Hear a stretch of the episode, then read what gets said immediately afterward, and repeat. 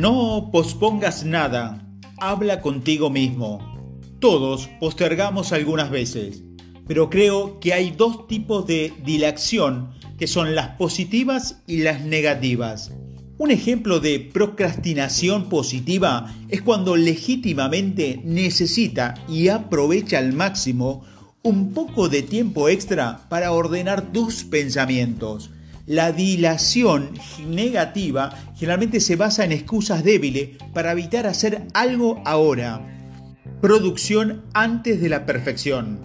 Es una solución para la dilación negativa. Se trata de hablar y animarse a uno mismo.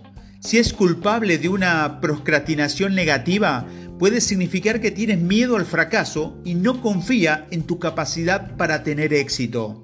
A veces la única forma de controlar tus emociones es ignorarlas y seguir presionando para lograr lo que necesitas hacer.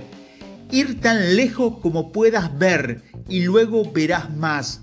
Habla contigo mismo. Este es el concepto que tiene el poder de cortar la procrastinación de raíz.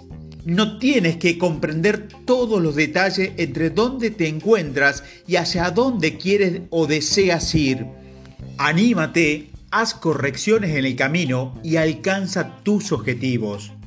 Adelante, el tiempo se está perdiendo.